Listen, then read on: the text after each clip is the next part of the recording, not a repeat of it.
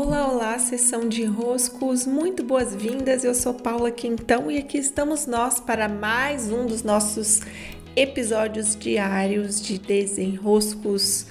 Hoje o tema que vira e mexe entra aí no nosso repertório para demandar algum cuidado, alguma mudança, alguma transformação, que é a forma como nós usamos as redes sociais.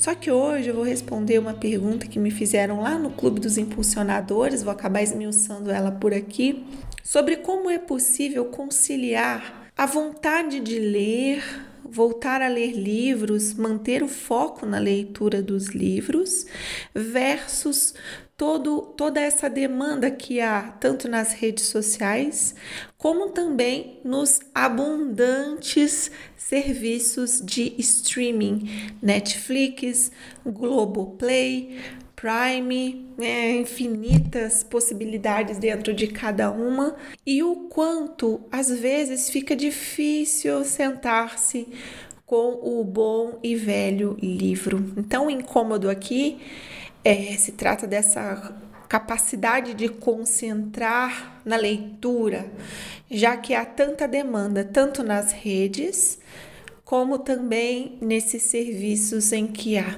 tantas séries, tantos documentários, tantos vídeos e tudo mais.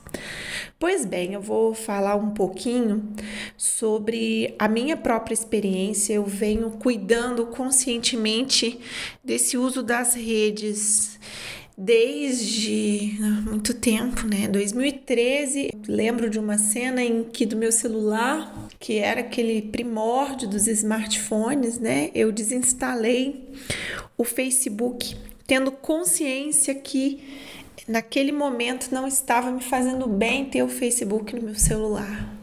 E assim, nesse, nesse lampejo de memória de como que naquela época eu tomei essa decisão, desde lá eu venho sendo muito cuidadosa em perceber como que eu estou usando o meu tempo em cada uma dessas redes. O que eu sempre observo quando estou nas redes sociais e aqui pensando nas redes, né? E aí já vou estender isso também aos serviços de streaming.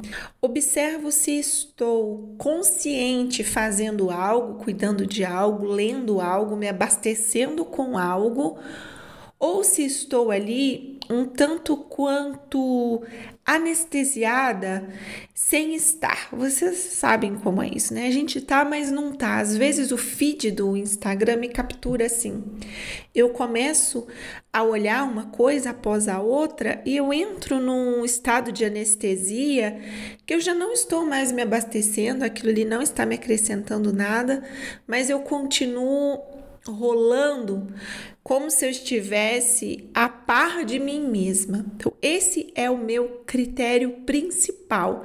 Se eu entrei num estado a par de mim mesmo, um estado de anestesia, o meu cuidado é sair dali o quanto antes. Mas como se trata de estar capturada, anestesiada, meio capturada, às vezes eu demoro a me dar conta que eu estou presa num loop ali não estou me abastecendo, não estou recebendo nada, não estou ali porque eu quero, não estou em busca de nada, estou anestesiada.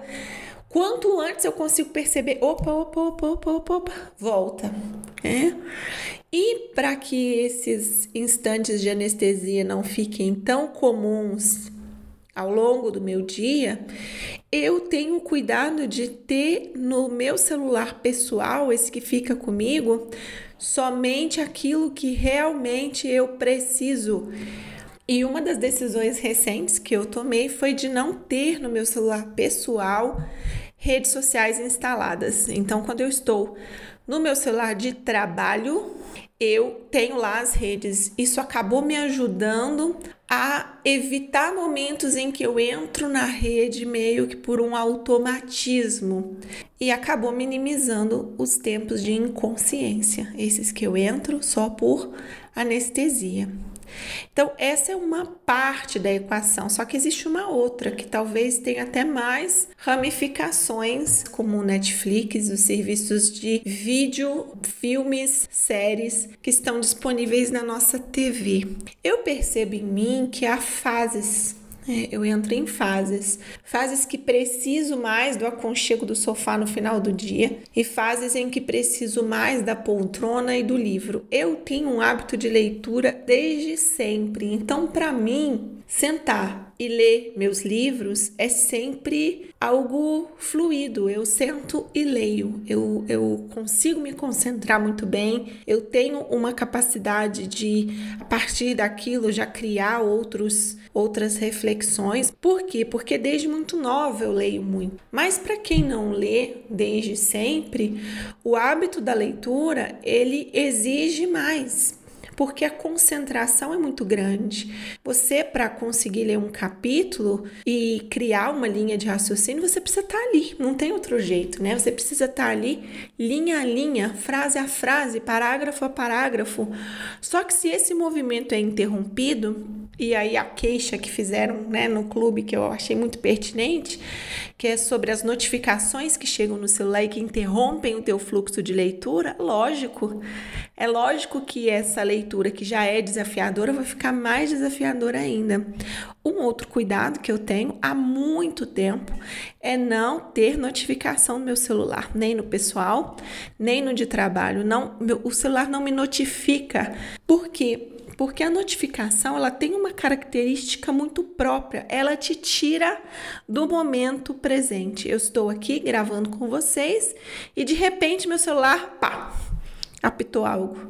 Então, é, por que, que ele tá apitando algo? Não faz necessidade dele apitar algo. Além de deixar o celular sempre no silencioso, eu tomo esse cuidado, é muito raro eu ter ele sem ser no silencioso, a não ser que eu esteja precisando ativamente ficar ali esperando alguma notificação, sei, né, da minha filha, algo da minha família, mas mantê-lo no silencioso me auxilia a não olhar para o que não cabe aqui no momento, agora. E muitas vezes são coisas totalmente sem importância que não precisam da nossa resposta. Esse cuidado em não haver notificações me auxilia profundamente no meu foco em estar aqui e agora. Agora vamos ao nosso sofazinho, aquele momento das séries, dos filmes, que eu já sinto que é menos grave quando estamos ali imersos em alguma história, em algum, né, alguma série que estamos assistindo, né, uma sequência, um filme, um documentário, porque bem ou mal, Ali está um conteúdo que tem início, meio e fim e que acaba te trazendo algo, te abastecendo com algo, o que é diferente de às vezes você ficar muito tempo anestesiado na rede social. Ficar anestesiado em frente à televisão também é um risco grande, mas pelo menos algo está se desenrolando, tem uma, uma história, tem uma sequência, ainda é menos grave.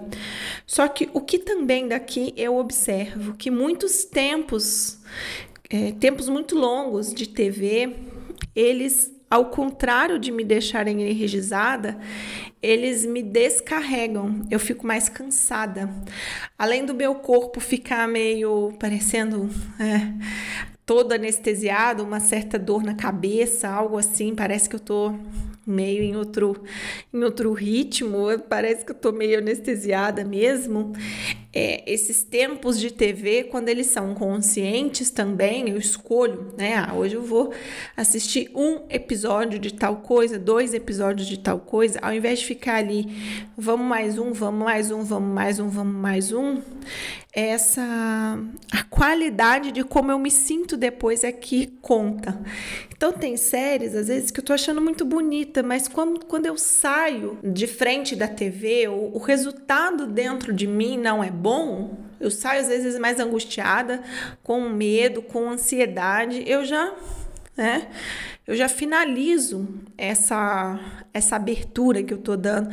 Tem uma série que eu tava assistindo há pouco tempo, até achei muito bonita, tava me tocando, sensibilizada. Quando eu terminava de assistir, eu tava me sentindo tão mais triste com algumas reflexões tão pesadas, eu parei de assistir, né?